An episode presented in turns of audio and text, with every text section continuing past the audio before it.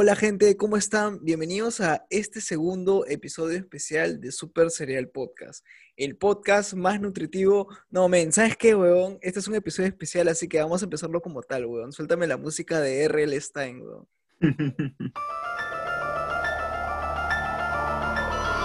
R.L. Stein.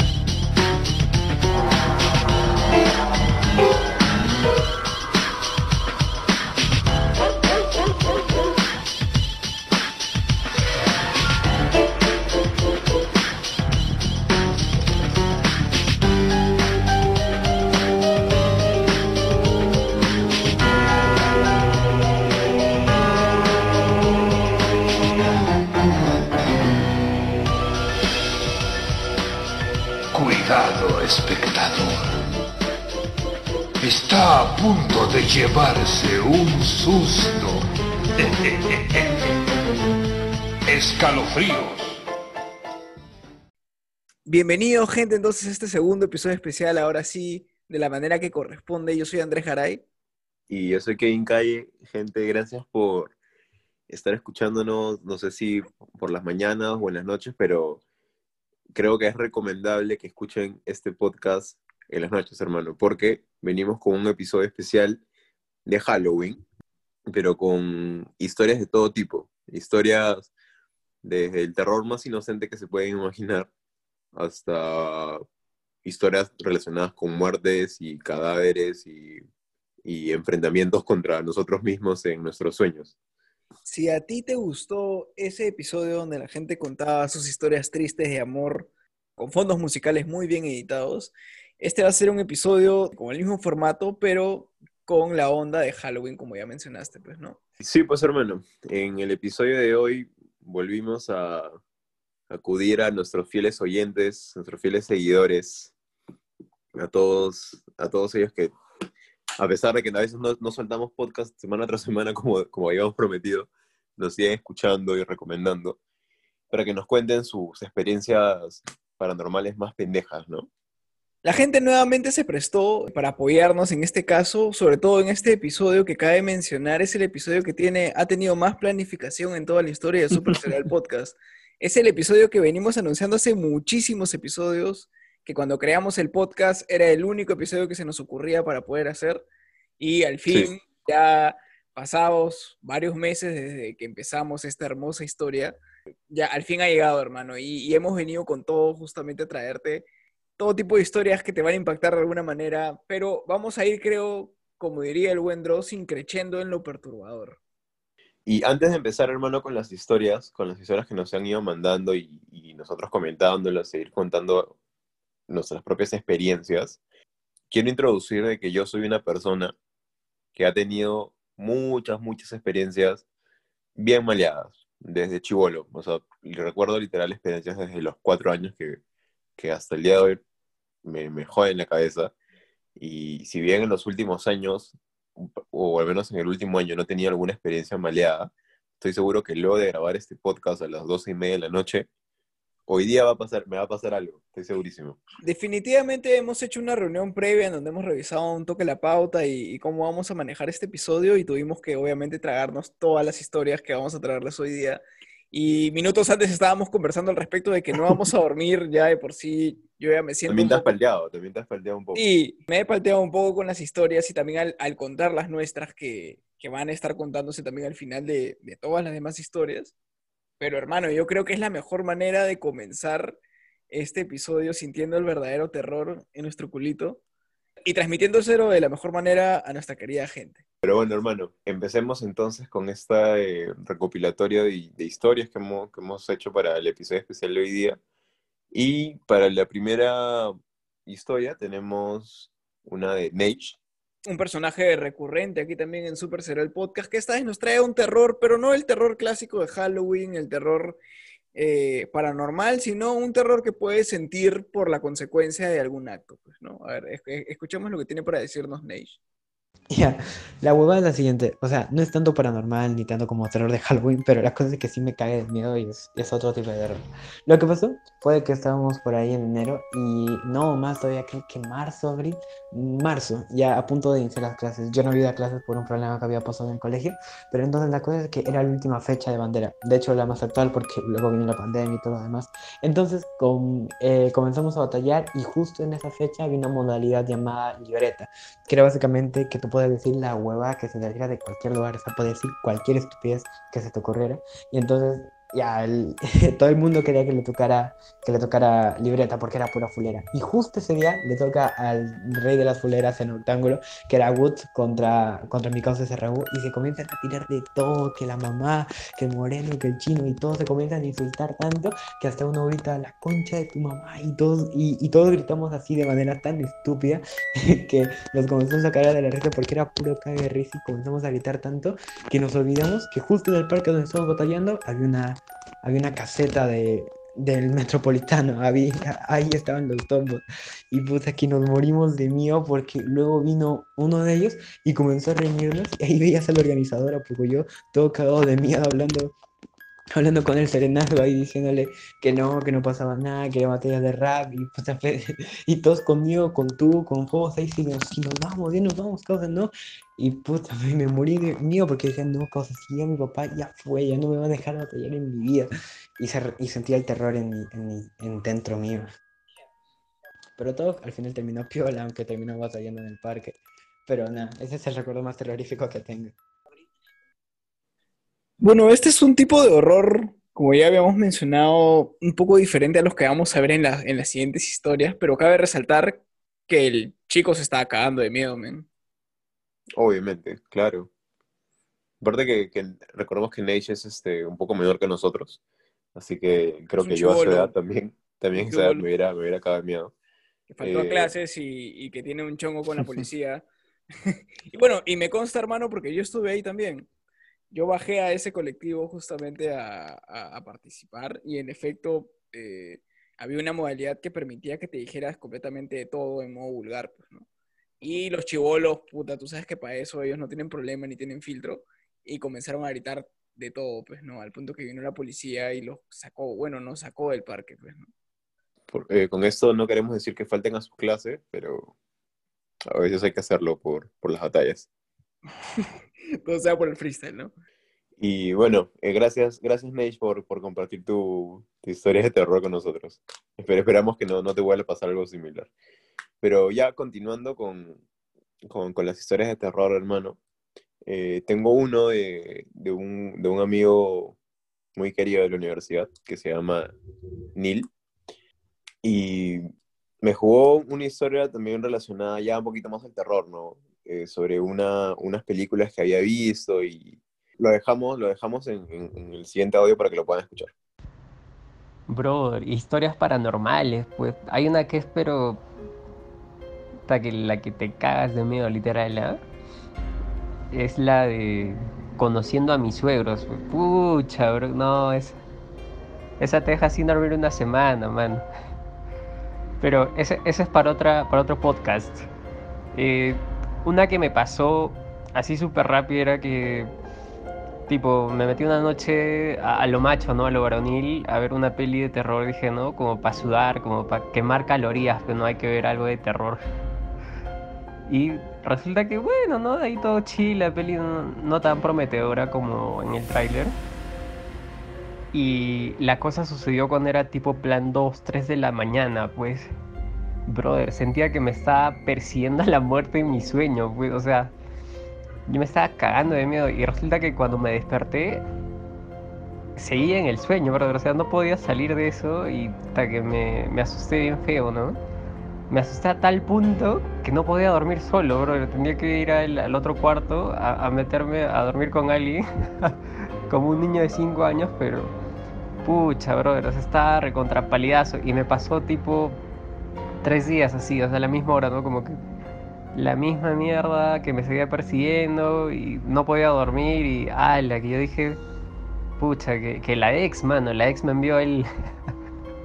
me hizo el amarre, dije, puta, pero después de un par de días como que ya se tranquilizó. Asumo que son cosas que pasan en esa hora, o sea, dicen que tipo 2, 3 de la mañana es donde pasan esas mierdas. Y pucha, pues con la cuarentena encima que uno duerme esa hora, ya no te agarra, te agarra a punto, pues. Y eso, brother. No sé si has visto esa- esos artículos que a veces salen en internet que dicen que ver películas de terror te hacen quemar calorías, perder peso. Supuestamente porque como que estás en un estado de tensión, ¿no? Lo cual te hace sudar, lo cual te hace consumir mayor energía y en teoría podrías perder peso por ver películas de terror. Lo caso, ¿no? Bueno, un dato para toda la gente que quiere ponerse en modo fit, a ver si les ayuda esta, esta dieta, pues, ¿no? Por lo que voy viendo, estamos como que subiendo el nivel poquito a poquito, hemos pasado de un terror de un, de un, de un chico que puede tener por una acción que trae una consecuencia, terror que te puede causar una película que has visto, y ya vamos subiendo como que al siguiente level, pues, ¿no? Que es un poco más al contacto, una experiencia que te haya sucedido. Entonces eso nos trae a nuestro tercer audio, traído por Alison, Alichona, que nos cuenta la siguiente historia. Yo tengo, pero no sé si sea tan interesante. Eso pasó hace como casi un mes y pienso que también por lo mismo que han habido fallecidos cerca del barrio. Pero me pasó que estaba con Diego, estábamos en el carro, eh, habíamos comprado una salchipapa y estábamos comiendo y de la nada me tocaron la puerta, o sea, em, estábamos afuera pues, ¿no? Y, y, y me tocan la puerta y yo me quedé así como que me asusté y automáticamente volteé a mirar y no había nadie, o sea, no había nadie por ningún lado, pero, o sea, no solamente yo lo sentí de que habían tocado con los dedos la puerta, me habían tocado la puerta de mi lado, eh, sino Diego también lo había sentido y los dos nos asustamos horrible. Y claro, yo lo que pienso es que por ahí fácil una almita, ¿no? Eso, esto es lo más, o sea, lo he sentido muy natural, muy, muy real. Nunca me había, o sea, y que lo sienta otra persona también a, a- a- la vez, ¿no? No es como solamente yo dije, por ahí alguien nos está asustando, hay que tener cuidado, mejor da- date una vuelta, ¿no? A la manzana. Y entonces él dijo, ya, me voy a dar una vuelta. Y cuando se da la vuelta, no había nada, pues, en ningún lado. Entonces, sí creo que es fácil un alma por ahí, o mi papá, ¿no? ¿Quién sabe? Cabe mencionar que esta historia no necesita de una edición de fondo musical ni, ni, de, ni de ambiente, porque ya de por sí esas sirenas, hermano, ya adornaban perfectamente el Sí, ¿no? relato. Le da el, el toque thriller. Pero de hecho sí, hermano, justo yo, luego que me contó esta historia Alison, hablé un poco con ella y, y me comentó que por, por su barrio, o sea, a raíz de todo el tema del COVID y esto, ah, uy, fallecieron muchas personas. Y de hecho por mi barrio también han fallecido vari- varias Claro. personas. Y nada, o sea, yo al menos sí creo, yo sí creo en, en esto de las almas en pena, de las almas que no pueden descansar, eh, que, que están a veces rondando por aquí. Es más, he tenido a veces, eh, creo yo, que experiencias similares. Y, y relacionando un poco, hermano, te, te cuento, así ya como que para ir soltando también las nuestras, ¿no? Entre, entre las historias. Suelta la calidad. Y justo me acordé un poco también porque en la historia anterior, Neil nos contó que a las 3 de la mañana, que es la supuesta hora de los muertos, que también ya lo, lo he escuchado y lo he leído en varios, en varios sitios. Recuerdo que cuando yo tenía más o menos unos 5 años, yo vivía en la casa de mis abuelos y vivíamos en el último piso de la casa. Era un cuarto pequeño que estaba dividido en dos. Mi cuarto junto con mi hermana y el cuarto de mis papás. Y recuerdo haberme levantado plan 3 de la mañana, 2 y media, 3 de la mañana, a, esta hora, a la hora de los muertos, porque yo escuchaba que en el otro cuarto eh, había alguien llorando. O sea, no llorando, gritando, pero así como que sollozando, así como cuando te quieres aguantar el llanto, ¿no? Claro. Este, entonces yo me levanté, salí, me asomé al otro cuarto y en el mueblecito, en el sofá que estaba en el otro cuarto, vi una sombra, o sea, como- que una silueta de un hombre llorando. Entonces yo como estaba así como que medio soñoliento aún, pensé que era mi papá y me senté a su costado a decirle como que, papá, ¿qué pasó? ¿No? ¿Por qué lloras? ¿Qué pasa? Pero simplemente no me contestaba, simplemente como que se aguantaba el llanto, como que hacía ese, ese- esa respiración fuerte de no querer llorar. Entonces yo, mi preocupación, me paro del, del sofá este y con la intención de ir a, a la cama donde estaba mi- a mi mamá a decirle, oye mamá, mi papá está llorando, este, ¿qué pasa? Pero hermano, doy tres, cuatro pasos, ¿no? Que era donde estaba la cama de mis papás. Y, y veo a mi papá y mi mamá durmiendo en la cama. No. Y cuando, vol- cuando volteo a ver a la persona que supuestamente yo pensaba que era mi papá, simplemente ya no estaba. Eh, no, sé, no sé exactamente qué fue lo que pasó, no sé si recuerdo que lo desperté de mis papás o no, pero me fui a mi cama nuevamente a dormir. Y al día siguiente les pregunté a mis papás si habían escuchado algo, si mi papá había estado sentado ahí, no sé qué cosa. Pero me dijeron que no, que no habían escuchado nada. Pero mi hermana, que en ese entonces ella tenía tres años, que ahora ya no se acuerda si es que le preguntas, pero mi hermana, me acuerdo clarito que me dijo que ella sí había sentido también que lloraban en, en el otro cuarto. hermano, Sí, hermano. hermano, eso de los hermanos se- es, es- es como una manera en la que te ayuda también a comprobar ciertas cosas que tú puedes sentir, ¿no? Cuando compartes un cuarto, un espacio con, con algún hermano. A mí lo que me ha pasado es que cuando he sido más chivolo, mi hermano y yo dormíamos en un camarote, pues. Mi hermano me lleva como nueve años. Entonces, mientras yo estaba en la secundaria, el men ya estaba ya completamente trabajando, terminando de estudiar. Entonces, eh, era una época en la que él siempre llegaba tarde. Llegaba a plan la madrugada, 2 de la mañana, usualmente cuando yo estoy durmiendo. Pero había días en el que el men tampoco llegaba, se quedaba a dormir en la casa de su enamorada y normal. pues. ¿Y qué sucedía? Que yo dormía siempre dándole la espalda a la puerta viendo quién entraba.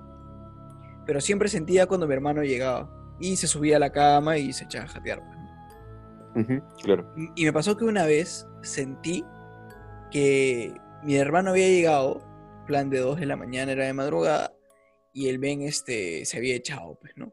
Pero no solo se había echado, sino que, o sea, había hecho cosas en mi cuarto, se había movido mucho, o sea, pero dije, puta, algo, algo estará haciendo, pues, ¿no? Lo ignoré. Pero como me había levantado en ese momento, fue como que dije, pucha, aprovecho para ir al baño, este, porque me habían dado ganas. Y digo, sí, de una vez, pues, ¿no? Me paro y normal salgo del cuarto y mi cuarto está al costado del baño. Me meto al baño y luego cuando termino de hacer mis cosas salgo y entro. Se me ocurre mirar para arriba y me doy cuenta que mi hermano no había llegado todavía. De hecho, ni siquiera llegó en- entre esas horas. Llegó completamente eh, 10 de la mañana, 11 de la mañana. Men, y me palteé feísimo. Pues lo único que Claro. hice, porque eran 2 de la mañana en, en mi casa, absoluto silencio, fue simplemente meterme a la cama, abrigarme y esperar dormirme. Como, como si el cubrecama o la fresada sea el, es el mejor escudo para... Claro, como si tuviera un, un poder especial, ¿no? Un, un protector anti, anti, anti esencias, anti, anti almas. Claro. Anti almas en pena. Es que el tema, hermano, tú no sabes eh, qué es lo que ha pasado anteriormente en, esas, en la casa en la que vives, pues, ¿no? O sea, hay esas casas que son muy antiguas y, pucha, no sabes si es que de repente alguien ha fallecido ahí o quienes han vivido ahí. También tienes Y- todo, todo tipo de manifestaciones, pues no tienes casas en las que de repente puedes escuchar sonidos, casas en donde te dice la gente que se sienten presencias o que se meten en tus sueños. Entonces, eh, yo también he sentido en mi casa que a veces ciertas cositas se caen, se mueven, pero es como que uno aprende a convivir con ellas, creo. Sí, sí, creo que sí. Sí, porque me acuerdo que mi papá también me contaba que él, cuando era chivolo y vivía con sus papás, o sea, chivolo así como de, de nuestra edad, de repente un poco menos, dice que él eh, tenía una novia fantasma, hermano. ¿Qué hablas? Sí, pero, o sea, pero, pero así fuera de jodas, tenía una novia fantasma, dice que era una... Él se dormía y por las noches sentía la presencia de como que una mujer que estaba en su cuarto Uy. con él y que dormía con él. O sea, sentía que como que se echaba a su costado y lo abrazaba y que lo acariciaba así, ¿no? Este, pero que él no sentía miedo, él no sentía miedo. Pero cuando llegaba alguien de visitas a la casa de mis abuelos, este, a mi papá lo mandaban al mueble, ¿no? A la sala y a la visita le daban el cuarto de, de él. Y que habrá pasado por lo menos con tres personas, que estos tres este, salían corriendo del cuarto asustados porque habían sentido una presencia de una mujer que los botaba del cuarto, como, como reclamándoles como que ¿qué haces tú acá? y no está eh, el- la otra Uy, persona que ¿qué, está aquí. ¿Qué fue? Y weón, te lo juro. Te lo juro. Y dice mi papá que eso lo sintió desde que era adolescente, probablemente, ¿no? En todos esos tiempos. Y que lo dejó de sentir, dice que cuando conoció a mi mamá. Cuando conoció a mi mamá, dice que dejó de sentir esa presencia en su cuarto. Ah, tú dices que el amor lo salvó.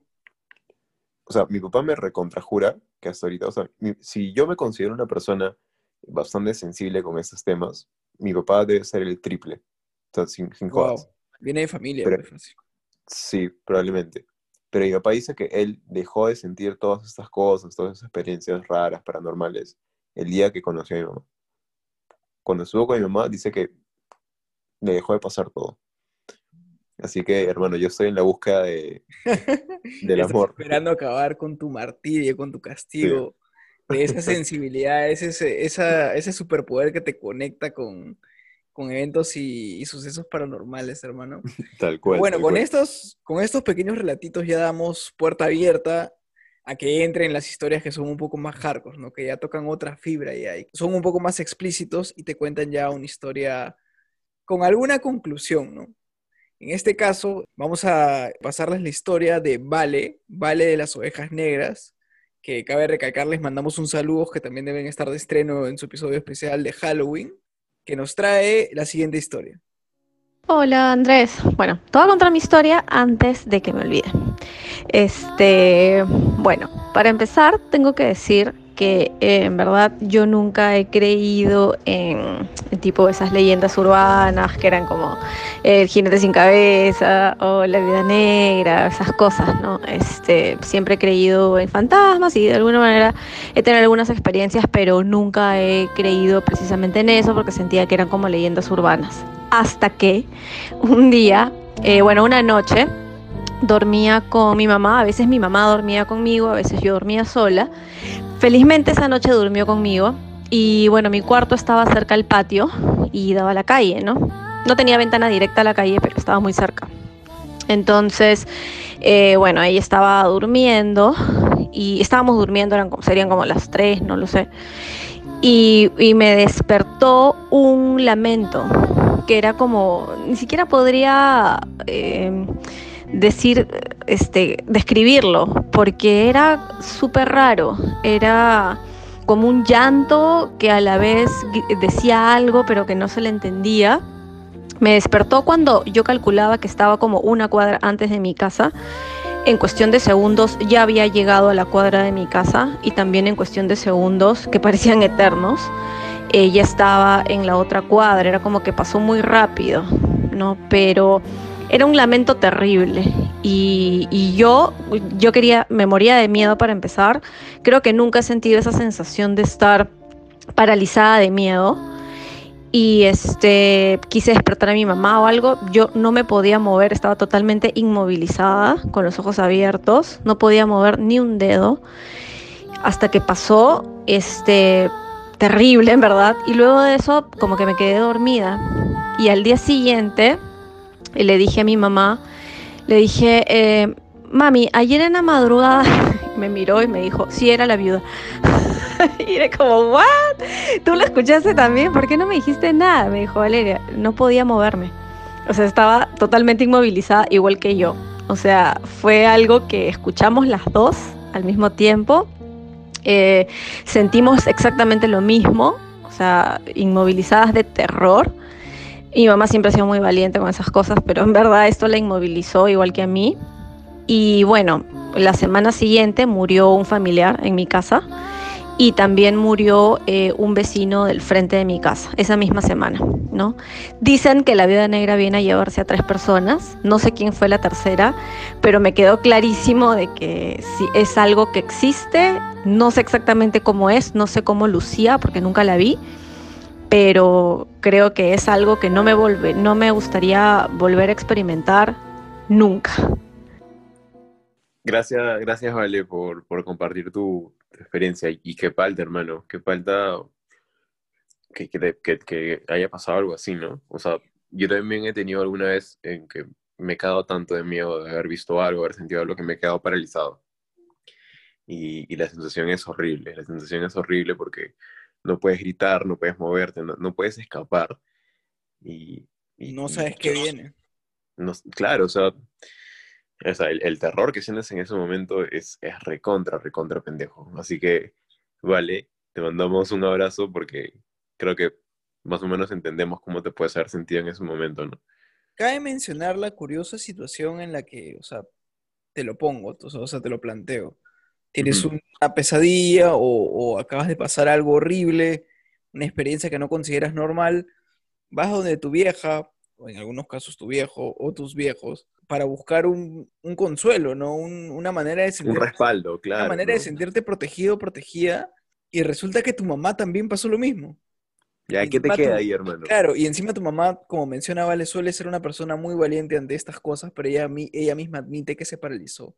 Hermano, ¿y luego qué haces cuando empiezan a morir personas y todo se relaciona con un mismo, un, un mismo patrón que definen a un, a un ente, como en este caso es la viuda, pues, ¿no? Y te quedas, wow.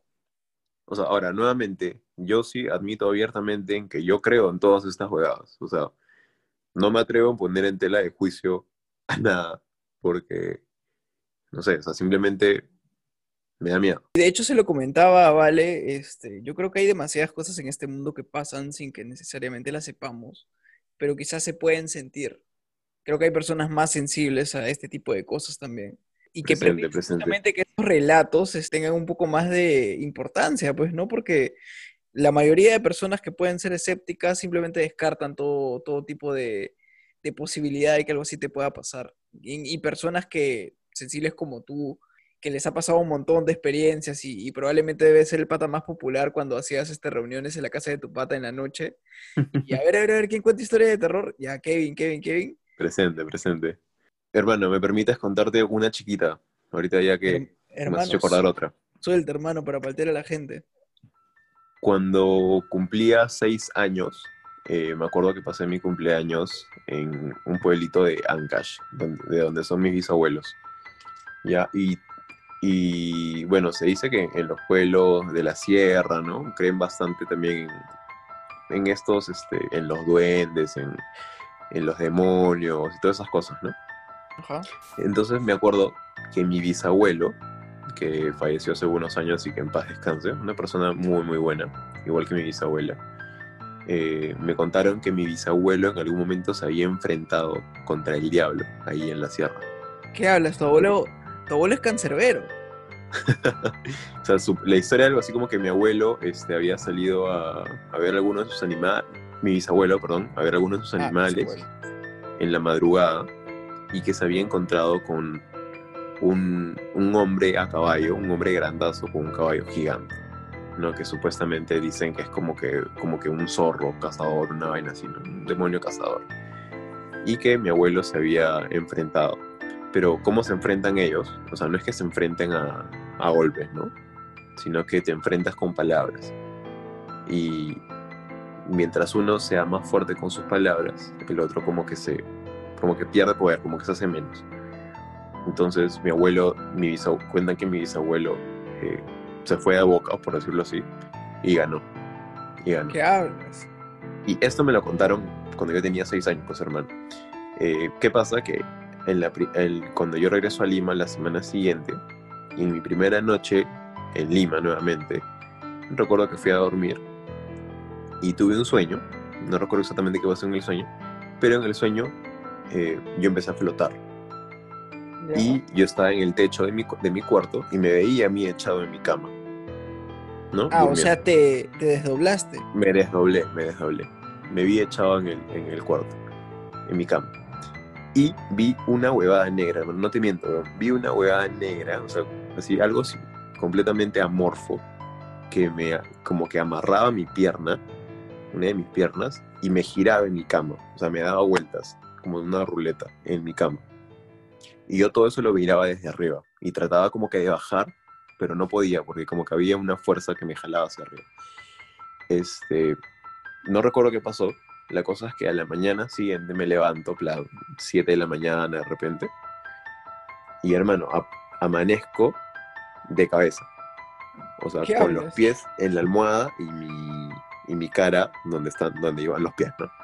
Me despierto así y lo primero que recordé fue que en la noche anterior me había recordado la experiencia este de mi bisabuelo y que me había visto cómo en la noche, en la madrugada, me giraban alrededor de mi cama. ¿Qué hablas, men? Sí, weón. Ah, la shit. Esto definitiva- falta. eh, eh, este tipo de historias chiquitas que estamos metiendo no son parte de la pauta, cabe, cabe destacar. Sí, son cosas que nos vamos acordando, ¿no? Del, del Sí, momento. sí, de hecho son las que influyen. O sea, lo único que está pauteado son las historias del final que vamos a contar, ¿no? Luego de, de una historia más que viene. Eh, pero justo me hiciste recordar, ah, hablando de la infancia, o sea, a, a mí no me han pasado muchos de estos encuentros, pero todo tiene una razón que voy a explicar más adelante. Pero de las pocas que recuerdo y que no me ha pasado a mí, pero que lo he visto, o sea, acuerdo, o sea, te suele pasar que en ti, este tipo de historias puedes estar dormido, puedes estar soñando, lo que te puede dar o te puede quitar un poco de veracidad diciendo como que no, pues ha sido parte de tu sueño. Pero algo Ujú. que me ha pasado estando completamente lúcido es que eh, mi papá vive en Trujillo y yo tengo una hermana ahí. Entonces yo en algún momento en el 2010 o 2011 viajé a Trujillo de visita, me quedé un mes quizás por ahí, unas semanas. Y justo el cuarto que me habían dado a mí era eh, un cuarto de huéspedes que daba justo al costado del cuarto de mi hermana. Mi hermana que ya para entonces debe de haber tenido un año, un año y medio quizás, quizás dos.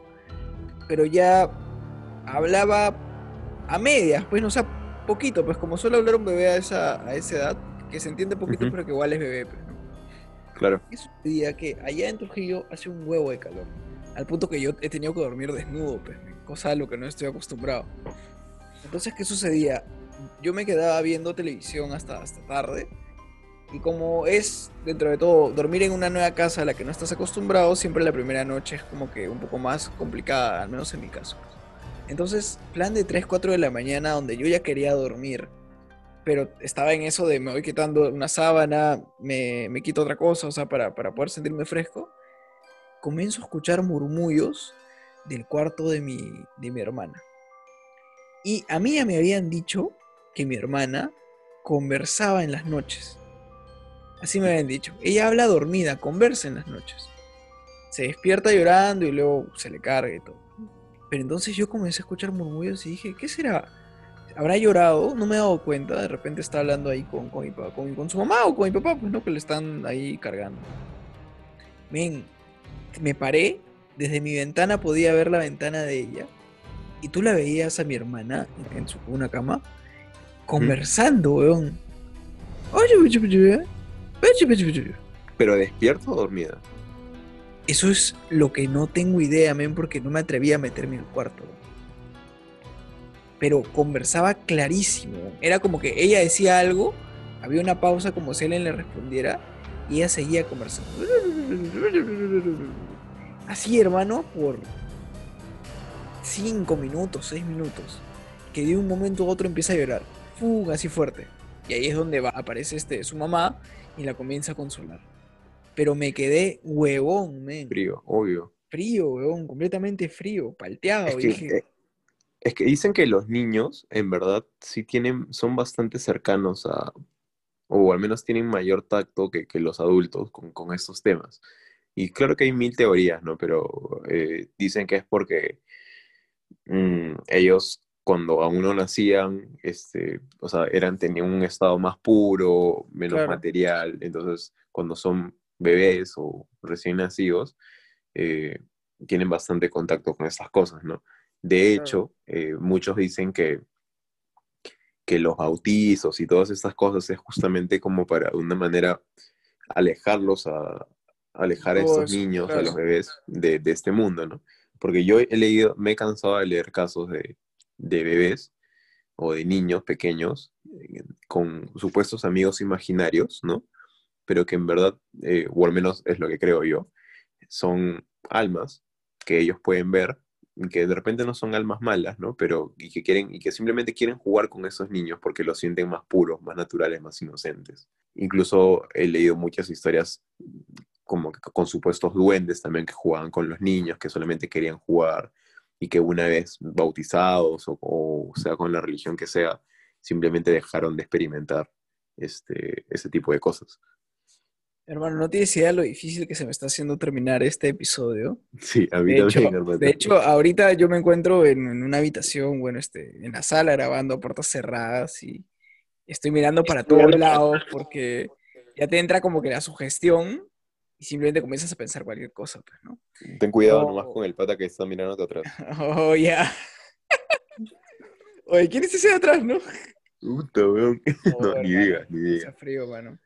Terminamos este episodio porque lo terminamos. Y cabe mencionar que también fue difícil entre estas historias que ya van aumentando más el tono, elegir cuál iba a ser la mejor y la más hardcore de la que nuestros oyentes nos pasan, pues, ¿no? Debo decir que Vale de las Ovejas Negras estuvo arriba hasta que Sí, sí, a- así como Vale era, era Apolo Creed y aparece Rocky Balboa a quitarle el campeonato, aparece un oyente nuestra que también está desde comienzos del show, que se llama Fátima. No voy a decir nada más al respecto, solamente escuchen la historia que nos tiene para, para contar nuestra querida Fa- Hola chicos, ¿cómo están? Bueno, les cuento poquito de mi experiencia paranormal. Para esto en mi casa siempre se ha sentido así como que una una, una, una sensación de algo malo, como que una presencia extraña. Siempre, siempre, desde que tengo uso de razón. Pero esto que les cuento pasó en el 2010. Y yo estaba en mi cama, estaba durmiendo y habíamos comprado una computadora, una computadora, bueno, esas con teclado, PC, CPU, perdón, y, y la pantalla. La cosa es que para este día mi mamá había salido y yo me había quedado sola en mi casa. Y estaba durmiendo, sería en plan de 1, 12 de, la medianoche por ahí. Y escucho que en el teclado em- empieza a sonar como que alguien estaba tecleando. Y empieza a sonar chiqui, chiqui, chiqui, chiqui, chiqui. Y yo me quedé así como que, ¿qué? Y estaba, estaba tapada completamente y no quise abrir los ojos, no quise hacer nada y me quedé así como que, ¿qué es eso? Y seguía sonando chiqui, chiqui, chiqui, como si alguien estuviese saltando, ni siquiera como si alguien estuviese sentado, sino como que alguien estuviese saltando en el teclado. Abrí un poquito mi, mi sábana y mi colcha y, se, y dejó de sonar. Y luego dije, bueno, ya, supongo que habrá sido mi gato y lo dejé pasar. Pero luego empecé a sentir como que unas cositas estaban saltando encima de mi cama, en la parte de abajo. Y me, ahí me quedé helada y abrí solamente un poquito mi sábana y fue como que una cosita chiquitita del tamaño de una botellita subió, me miró y se fue. Y yo me quedé así que, ¿qué? Y me puse a llorar porque para ese tiempo creo que tenía mm, 11 años, no, 13 años más o menos. Y me puse a llorar y esperé a mi mamá despierta toda la noche. Eso fue uno. Luego eh, me cambié de cuarto, me fui a un cuarto que, que está en mi primer piso. Y estaba durmiendo, estaba durmiendo con el brazo levantado más o menos por mi cara. Y o sea, estaba, eh, estaba quedándome dormida, todavía no estaba al 100% dormida. Y mi cuerpo se paralizó, o sea, eso es parálisis de sueño, obvio. Y bueno, yo dije, "Ah, estoy paralizada, no importa, y ahorita se me va a pasar cuando me duerma. Pero para esto, o sea, se sentía un paral- una parálisis extraña, se sentía, no sé, se sentía como que con, ah, no sé, no sé ni siquiera cómo explicarlo, se sentía extraño. Y yo digo, ya, bueno, ya va a pasar, ya va a pasar, ya va a pasar. Y siento como que una respiración en mi oído, como que se hace más fuerte, más fuerte, más fuerte. Una respiración, pe- pero una respiración pequeñita, así como que si fuese un- una respiración de un niñito, así. En mi, en mi oreja y yo estaba así, como que, ¿a qué hora se me pasa la...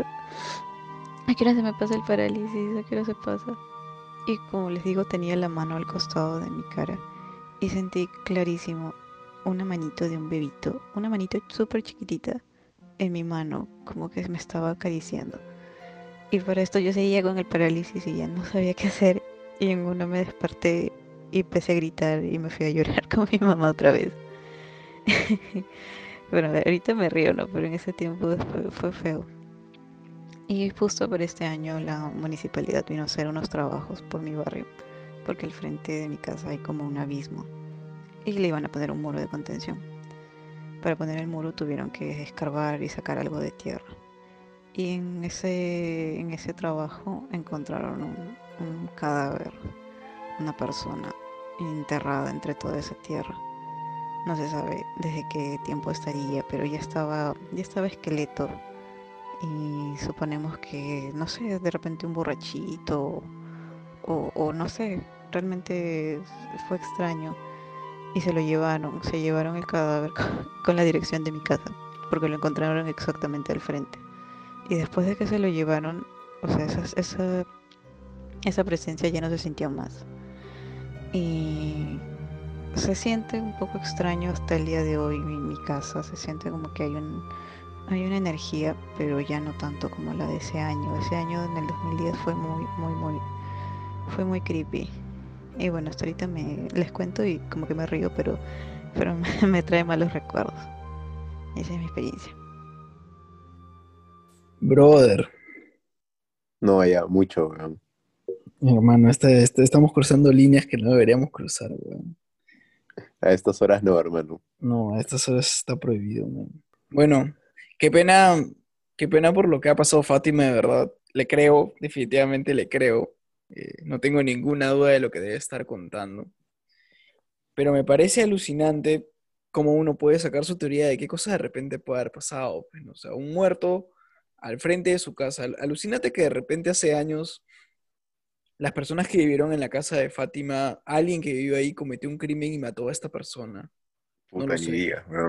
Alucínate y esta persona estuvo ahí jodiendo, jodiendo por, por venganza, pues, ¿no? Hasta que se la llevaron.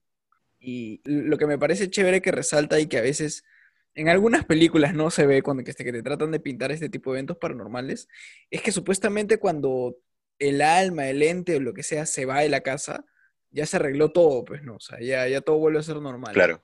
Pero en realidad no, no es así, pues realmente no queda todo perfecto. Puedes escuchar como ella misma te cuenta que igual, no sé, ya no es como antes, pero sigue sin sentirse bien, pues, ¿no? Se siente algo ahí, algo que incomoda. Bueno, nuevamente, Fátima, en verdad, qué, qué thriller, qué thriller esto que, que nos cuentas. Y qué ganas de joder de repente esta alma, ¿no? Como, como comentábamos antes entre nosotros. Qué ganas de joder. Y como tú dices, hermano, a veces creo yo también que a veces hay estos entes, estos seres, no sé, que, que están aferradas, ¿no? A ciertas cosas. Y también me hizo acordar un poco a que tú sabes que ahora yo vivo en un edificio, pero en el proceso de construcción de ese edificio nosotros nos tuvimos que mudar. Claro, ¿no? para que tumben la casa y levanten y todo. Y nos mudamos en una casa muy a un par de cuadras de donde estoy ahora. Pero, hermano, esa casa yo recontrajuro de que estaba maldita, weón. Porque en esos años, te hablo hace unos cuatro años de repente, Fue justo el momento en el que comenzaste a, a publicar un poco más ese tipo de encuentros que tenías, creo, ¿no? Ese tipo de experiencias. sí, creo que sí, creo que sí, porque en verdad ese año fue terrible, terrible. Y no solo conmigo, sino con todas las personas de mi casa. Este, yo dormía en un cuarto súper, súper pequeño. Y, hermano, eh, ahora, yo sé que yo sufro bastante de las parálisis de sueño, al punto así que para mí ya en algún momento de mi vida fue normal y aprendí a controlarlas. Este, y aquí un pequeño paréntesis para toda la gente que tiene parálisis de sueño. Cuando tengan parálisis de sueño, intenten mover los dedos de sus pies, como que si estuvieras pataleando. Así, Ajá, vas a, así vas a poder empezar a mover partes de tu cuerpo y vas a poder salir de esa parálisis de sueño. Lo leí alguna vez y lo intenté y funciona. Me funciona, al menos a mí. Un tip para la parálisis, amigos. Y bueno, la- resulta que entre las tantas parálisis que me daban en esta casa en la que vivíamos, este, me daba eso de que no te puedes mover. Y me pasó una muy parecida a la de Fátima, que literal sentía, yo sentía una cara, hermano, que una cara se recostaba sobre mi hombro, mi hombro izquierdo creo, y me respiraba en la nariz. Eh, perdón, me respiraba en la oreja. Me pero me respiraba así fuerte, ¿no? Como que él... Me respiraba fuerte. Me respiraban y por atrás me tocaban la ventana, como que un... Me golpeaban la ventana así como que si te golpearan la ventana con un dedo, ¿no? Brother. Y entre las, entre la- de las más pendejas que tuve, sentía a esta cosa respirándome, que me tocaban la ventana, y había un pasadizo en el que yo, hermano, te juro que clarito clarito, clarito, vi a mi papá acercándose. O sea, una sombra, ¿no? Como mi papá, porque todo está oscuro. Acercándose y diciéndome, Kevin, cierra la ventana. Pero yo como estaba paralizado no podía moverme, no podía hacer nada. Y solamente quería gritar y pedirle ayuda a mi papá que estaba ahí. Decirle, papá, ayúdame, no puedo moverme, tengo miedo. Y no podía. La cosa es que luego me calmé un poco. Y, y resulta, hermano, que esa respiración que yo escuchaba era mi propia respiración. Porque cuando me levanté, yo estaba respirando fuerte y estaba respirando al mismo ritmo Que la esa- respiración... que yo escuchaba, exacto, exacto. Y este, y al día siguiente claramente le pregunté a mi papá si es que él se había en algún momento acercado a mi cuarto a ver algo, me dijo que no, para nada. Y, y en esa casa también fue que mi hermano menor, que en ese entonces él tenía creo que siete años, este, empezó a ser, empezó a ser sonámbulo. Ah, ya. Se levantaba en las madrugadas, se ponía un zapato de mi mamá, que dormía en el mismo cuarto en ese momento, se ponía una sandalia de él o una pantufla de él. Se iba caminando por el pasadizo y se iba donde dormía yo. Y se echaba a mi costado y me decía, quiero dormir contigo hoy día. Y se, y se quedaba dormido. Y, y bueno, yo le dejaba que se duerma, ¿no? Unos 20 Claro. minutos, 15 minutos. Y después lo, lo levantaba y le decía como que, oye, vamos a tu cuarto. Y Claro. me decía, ¿qué hago acá? Ah, ¿Por qué estoy acá? Me decía. ¿No? No se da Pero- cuenta, pues claro. Claro, pero, pero falta, ¿no? Y ya una vez que nos volvimos a mudar de esa casa, ya, lo dejó. Simplemente dejó de ser sonámbulo. Brother. Hermano, de verdad, esto está, esto está muy hardcore. ¿ah? No tengo idea, no tengo idea cómo, cómo voy a terminar este, este día. Ya son 1 y 22 de la mañana. Pero hermano, para esto creo que hemos llegado a la parte en la que vamos a soltar nuestras propias historias, además de la que ya, y las que ya hemos ido contando, ¿no? Sí, Las- hermano. Hemos logrado pasar la valla de las historias de los oyentes y llegamos a este punto, ¿no? En donde tenemos cada uno una historia. Entonces, hermano, ¿te parece si comienzo yo? Perfecto, hermano. Suelta, suéltate una. Mi historia tiene varios momentos y al final termina siendo un poco triste, en realidad. Pero voy a contarles, a ver. Más o menos por el año 2013, 2013 si no me equivoco, yo me mudo con mi mamá y con su pareja a un mini departamento. Un mini departamento en el cual eh, tenía solo una habitación y habíamos dividido la sala este, con una cortina o algo para que eso dividiera la sala de mi cuarto. Entonces tú entrabas a la sala, la sala se veía más pequeña de lo normal, pero si cruzabas la cortina llegabas a mi cuarto. Entonces, en algún momento de, de ese año yo empecé a tener un sueño que se hizo recurrente. ¿En qué consistía el sueño? En que yo estaba durmiendo y era como si en las patas de mi cama le pusieras rueditas de carrito de compras y el mango del carrito de compras, o sea, como si mi cama fuera un carrito de compras eh, y alguien lo tiraba con demasiada fuerza. Entonces, mi cama se movía en una dirección hacia adelante, como si estuviera pasando como un tren, como un metropolitano yéndose hacia su dirección. Y se movía completamente mi cama y me, y me llevaba de- a una velocidad muy rápida hacia quién sabe dónde. Entonces, yo lo que hacía en esos momentos era no abrir mis ojos. Definitivamente no quería abrirlos, me estaba muriendo de miedo. Podía moverme, pero no quería moverme. Claro, obvio. Y en- en- entonces este, lo que sucedía era que como yo me negaba a abrir mis ojos, llegaba un punto en el que mi cama se paraba y, al- y comenzaban a agitarla, o sea, como a sacudirla. Y de pronto Como sentía, para que, para que te muevas, ¿no? Para Claro. los ojos. claro, y de pronto sentía una succión de aire, o sea, como si le iban a agarrar un, aspira- un aspirador enorme que me estuviera absorbiendo así con aire todo, todo el cuerpo, toda mi cama. Y yo a todo eso me seguía rehusando abrir mis ojos. Entonces, Ujú. llegaba un punto donde simplemente todo de golpe se paraba. Y yo abría mis ojos y ya todo había pasado, ya era de día y ya era hora de despertarse. Pues, ¿no? Entonces, ¿qué sucedió? Que este sueño comenzó a repetirse día tras día, tras día, tras día. Al punto en el que me incomodaba demasiado, al punto en el que yo ya podía saber cuando el sueño estaba comenzando. O sea, recuerdo clarito echarme en mi cama, esperar dormirme y entrar en ese presueño, ¿no? Es en el que eres todavía semiconsciente de, de las cosas. Y sentía clarito cómo mi cama comenzaba a, a- a arrancar y, y a dirigirse a, a donde quién sabe se dirigía. Qué falta, weón. Para esto, eh, yo recuerdo haber visto eh, en un episodio de Jimmy Neutron, por allá cuando era más chivolo, que habla de los Ajá. sueños, Gran dibujo. donde Jimmy Neutron trata de explicarle a sus amigos que una forma en la que tú puedes despertarte de un mal sueño o de un sueño cualquiera es que intentes parpadear. Aquí es otro tip, mm, otro tip este, de, de sueños, Paranormal. otro tip paranormal de sueños. Eh, y entonces traté de empezar a poner eso en práctica, pues, ¿no? Pero para esto ustedes saben que ya de por sí es complicado tomar conciencia de que estás soñando, ¿no? O sea, estar consciente de que eres parte de un sueño y que lo que está pasando no es real. O puede no ser real.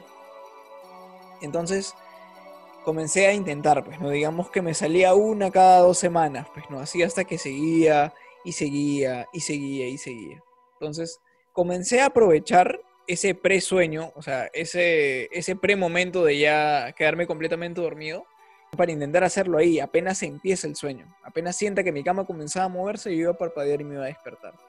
Y poco a poco, poco a poco, comencé a, dominarlo, tal cual, al punto en el que ya definitivamente detectaba el toque que era una pesadilla, parpadeaba y se acababa. Pero justamente en, este, en esta serie de intentos, donde también hubo veces donde fallaba, y obviamente me molestaba conmigo mismo porque me incomodaba, decidí dejarme de vainas, hermano, y me adentré a descubrir, solo una vez lo hice, a dónde es que me llevaba exactamente este sueño, mi cama o lo que sea que No, me estaba hermano, jalando. no. No, weón. Sí. Nunca se reta. ¿Qué pasó? Pues mi cama comenzó a moverse, todavía no abría mis ojos. Arrancó, arrancó, arrancó hasta donde tuvo que llegar y llegó a un, a un momento, justo cuando, cuando comencé a sentir que la cama bajaba la velocidad, fue donde abrí mis ojos. Y lo que vi fue que mi cama estaba cayendo en un piso dentro de una casa, ese, e- e- esas casas cliché tétricas como la casa en Elm Street donde está Freddy Krueger, así todo Ajá. oscuro, todo tétrico y con, Todo sin absoluto, color. y con absoluto silencio. Y mi cama está ahí, ya no se mueve y yo me paro, pues, ¿no? Y comienzo a mirar todo. Y era un pasillo que se hacía larguísimo hasta el fondo donde había una puerta. Entonces, entre lo que estoy mirando, no me dio mucho tiempo de mirar, la puerta se abre de golpe, como si alguien le metiera un patadón. Y lo siguiente que sucede es que comienza a haber esa absorción, este, como de aspiradora que ya te había mencionado, que estaba absorbiendo todo lo que había en la casa, incluyéndome, o sea, sacándome de la casa. Entonces, lo único que yo vi, o sea, en mi afán de querer descubrir, porque sabía que probablemente ahí terminaría el sueño, era que vi un espejo y me acerqué en, eh, o sea, lo más rápido que pude me acerqué al espejo, miré al espejo, vi mi reflejo y me pregunté a mí mismo, o sea, al espejo, algo como, dime algo que no sepa. Algo así le dije, o dime algo Como que... para. Como Claro, para le pregunté, ¿no? Dime, o sea, algo así. e- e- Estoy casi seguro que mi intención en ese momento era que me dijera de qué trataba el sueño, solamente que modular y, y- y dar las palabras exactas que he querido decir en un sueño también es complicado. Entonces lo que Claro. salió de mi boca fue algo así como, dime algo que no sepa o dime algo que debería de saber. Mi reflejo comenzó a, a volverse humo y me dijo, Me dijo. el destino no es para nosotros. Y automáticamente se, deshizo en humo, la huevada me absorbió y me desperté. Puta, pues ¿Qué habré, habré estado toda la semana pensando en esa huevada, escribiéndolo por todos lados, tratando de ver si algo podía encontrar. No, no, no encontré nada realmente. Y justamente ahí también fue cuando día tras día comencé a, a mejorar esta técnica, por decirlo así, de parpadear cada vez que estaba entrando en un mal sueño. pues, ¿no? Y no me atreví nuevamente a, a adentrarme en el sueño porque ya estaba muy palteado de lo que podría ver. Pues, No, claro. Claro, pero... Eso no se hace. Y al final, la conclusión triste es que desde aquel entonces hasta ahora, ya no es voluntario el parpadeo cuando estoy sintiendo un mal sueño. Parece que hacerlo tantas veces lo ha puesto como en modo automático en mi cabeza. Entonces, cada vez que yo siento que estoy entrando en un mal sueño o algo de lo que estoy soñando no me gusta o no lo sie- o siento algo raro, mis ojos automáticamente se abren y se cierran y me despierto. Me despierto 2 de la mañana, 3, 4 de la mañana y vuelvo a dormir, pero ya no sueño absolutamente nada. Y hermano, desde esa vez ha pasado muchísimo tiempo que llevo sin soñar. ¿Qué hablas? Sí, man. Puta, hermano. eh, algo que, quiero resaltar sobre tu historia y que de repente algunos de los, nuestros oyentes ya lo saben, es que los espejos tienen un, tienen un poder muy fuerte, hermano. Eh, de hecho, se utilizan para varios, no sé si llamarle rituales o, o- o no sé, o no sé cómo llamarles la verdad, pero los espejos tienen un poder muy fuerte porque te conectan con ti mismo. O sea, es más, dicen que cuando tú estás despierto, no puedes verte al espejo por más de dos minutos o tres minutos, creo. O sea, Ah. simplemente hay tanta carga al ver tu propio reflejo que no aguantas, no aguantas verte a ti mismo.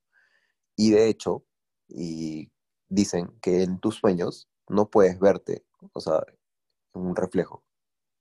O sea, simplemente no puedes verte. Y recuerdo, hermano, que también yo en algún momento lo intenté en alguno de mis sueños, verme en un espejo, y gravísimo error. ¿Qué tal te fue? Error. Porque lo que vi fue, fue que vi mi reflejo y dije, man, ya, era mentira, sí puedes ver tu reflejo. Pero inmediatamente, hermano, vi Sí, como claro. mi cara en el espejo se empezaba a deformar, se empezaba como que a derretir.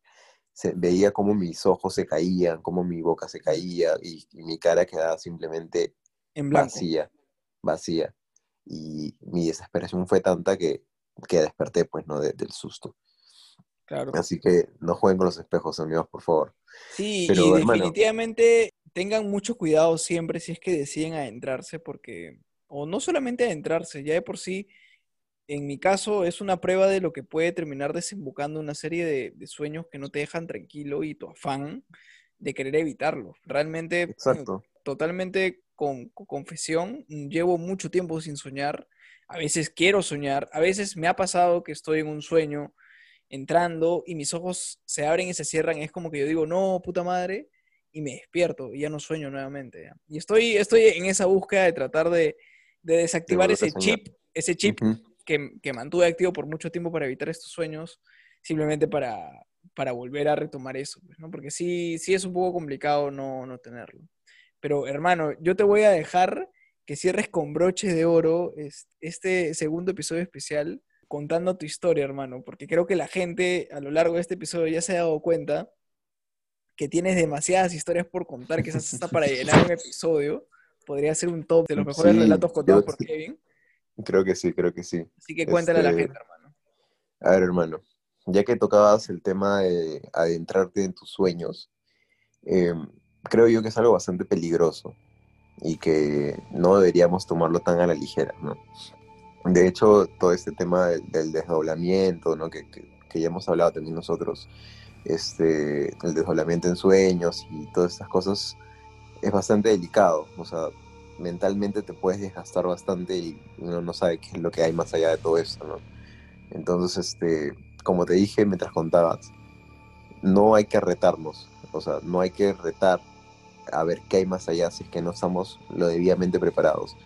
Y a mí me pasó algo así, como te contaba en, en historias anteriores, yo estaba acostumbrado a mis parálisis de sueño, tanto Claro. así que descubrí una fórmula, una receta secreta para levantarme, para despertar estas parálisis, así como también descubrí la forma de cómo, este, cómo incentivar las parálisis de sueño. Y al menos Ah. a mí lo que a mí lo que me pasaba era que cada vez que yo dormía presionando alguna parte de mi cuerpo, ya sea, no sé, pues con, con las manos sobre el, debajo de la cabeza, ¿no? O este, con una mano debajo de, de mi espalda, o, o presionando cualquier parte de mi cuerpo, este, me daba una parálisis de sueño. Así como que a veces cuando te presionas, estás sentado sobre una mano ponte, y, se te, y se te adormece la mano, Claro. algún ejercicio así, ¿no? Este, cada vez que dormía así, me daba parálisis de sueño. Y eso yo lo descubrí. Entonces, un día, me acuerdo que regresaba de trabajar, creo que fue en alguno de mis primeros trabajos, llegaba cansadísimo a la casa, plan 6, 7 de la noche de repente, y llegué y me acuerdo que dije, bueno, voy a descansar un ratito antes de irme a entrenar, antes de irme al gimnasio. Y, y dije, pero bueno, vamos a jugar un poco, o sea, cometí el error de desafiar. Y dije, Ah. vamos, a, vamos a incentivar una parálisis de sueño. Entonces puse mi mano sobre, sobre mi cara, ¿no? Este, y me eché a dormir, unos 15 minutos. Puse, puse mi alarma, me acuerdo. La cosa es que supuestamente me dormí. Y cuando me quiero levantar, porque sonaba mi alarma, no podía levantarme. Estaba paralizado. Y dije, ah, man, ya, una parálisis de sueño. Ajá. Este, lo logré. No. Pero escuché clarito que alguien abría mi puerta. Pero yo no podía voltear a ver quién era porque yo estaba boca abajo. Eh, pero dije, bueno, eso es una sensación normal, una sensación más de la parálisis de sueño. Nada grave hasta ahí. La cosa es que eh, pensé yo que me pude, que me levanté. Pens- Pensé, pensaba que ya había salido la parálisis de sueño porque ya me podía mover. Y dije, bueno, ya me levanté, no pasó nada, no pasó nada, no pasó nada grave. Y me acuerdo que me estaba parando de mi cama ya para alistar mi mochila y salir. Y suena mi celular, que estaba en mi cama. Entonces, hermano, yo me, me vuelvo a echar y contesto, pues, ¿no? Contesto la llamada. Y al otro lado del teléfono habían dos personas que se estaban como que riendo, como que burlándose de mí, ¿no? ¿Qué hablas, hermano? Y yo decía, aló, aló, ¿quién habla? Y entre ellos se peleaban y decían, no, háblale tú, no, háblale tú, háblale tú. Entre ellos se peleaban. Y, y yo como que insistiendo como que, ¿quién es? ¿Quién está ahí? ¿Quién habla? Y este, y me contesta un huevón y me dice algo así como, tú te crees bien pendejo, ¿no? Concha tu madre. Oye, ay, Así, así con, con una voz de matón, ¿no? Con una voz de matón, de frente así a encararme. Y yo claramente me quedé palteado, pero reaccioné. Le dije como que, ¿qué chucha hablas? O algo así, ¿no? Como que le respondí. claro. Y le dije, ¿quién chucha eres? Y vi mi teléfono para ver quién me había llamado. Y este, y lo tenía guardado como contacto como Ramiro. Clarito me acuerdo, Ramiro. hermano. Ramiro. Para eso yo en mi vida no conozco a nadie que se llame Ramiro ya. Pero lo tenía guardado así en mi celular. Entonces le digo como que, ¿quién eres? Dime quién eres. Y al otro lado del teléfono simplemente se cagaban de risa, pero con una risa así malévola, ¿me entiendes? Este, simplemente se cagaban de risa y me dijeron, entre los dos que estaban ahí, me dijeron que sea la última vez en tu puta vida que te atreves a retarnos, porque yo soy el causante de toda la mierda que te va a pasar en tu vida. Así que esa sea la última vez. Y me cortaron el teléfono. Uy, qué fue, Y yo me quedé, yo me quedé frío, me quedé frío, frío, pues hermano, porque supuestamente ya estaba despierto, ¿no? Pero resulta que en verdad no estaba despierto, porque luego de que me colgaron, recién desperté. No. Y cuando despierto, yo despierto con, con la mano sobre la cara, sobre mi oído, como que simulando un teléfono, ¿no? Como si hubiera estado hablando por teléfono eh, dormido, pero mi celular estaba un poco más allá por la cama. Conche Luego tu de- madre, weón, ta madre. Luego de- ¿Por qué me luego de haces eso, esto, hermano? Luego de eso, hermano, fue la última vez, ahora sí hace unos 3, 4 años, fue la última vez, weón, que me atreví a, forzar alguna experiencia de este tipo. La última vez, te lo juro. O sea, hasta ahorita no me dan los huevos para poder hacerlo nuevamente. Porque simplemente me caí de miedo, no pude dormir tranquilo un par de semanas. Y cada llamada que me entraba al celular se me aceleraba el corazón, ¿no? De no querer contestar, weón. Falta, hermano. Huevón, ¿qué chucha tienes, huevón? Ah, la mierda, huevón. Un 20 para las 2 de la mañana. Puta No debimos haber grabado tan tarde, creo. No, no te voy a mentir, huevón, pero me estoy cagando de miedo. De verdad me estoy cagando de miedo en este momento. Ni siquiera quiero abrir la puerta, huevón, puta madre. Pero Creo que antes de dormir un capítulo de The Office para... para mm, sí, para un amenizar un poco. creo, ¿no? Sí, Sí, gente. sí, sí. Eso se nos ha salido de las manos. eh, ojalá que después de esto sigamos vivos. Pero nada, esa, esa, esas han sido las historias que hemos tenido para contarles con respecto a esta temática de Halloween. Yo creo que es una buena manera de rendirle tributo eh, en medio de la pandemia. Y nada, gente, realmente me quedo sin palabras. Estoy, estoy desconcertado en este momento con esa última historia. Sobre todo porque creo que hay una gran diferencia cuando sueñas algo de casualidad y cuando lo buscas tú mismo, pues, ¿no? Claro, y, y, y encima la, o sea, la claridad de las cosas, ¿no? Porque tú sabes que en un sueño a veces todo es muy incierto, veces hay cosas que no son, ¿no? Hay cosas Pero que ni siquiera se entienden, casi no hablas y, y- aquí te hablo y- con nombre y apellido, hermano. y ese tipo de contacto, y no solo el contacto, porque, o sea, podría aparecer cualquier cosa en tu sueño y decir cualquier cosa, sino que esté interactuando contigo. O sea, están hablando, están, eh, están estableciendo una conversación. O sea, es, en mi caso, yo le dirigí una palabra y, y mi reflejo me respondió. Pero en tu caso es una conversación hasta que un- de cinco minutos ahora sí asumo. Eh, Mm, Sí, probablemente. brutal, pues, hermano.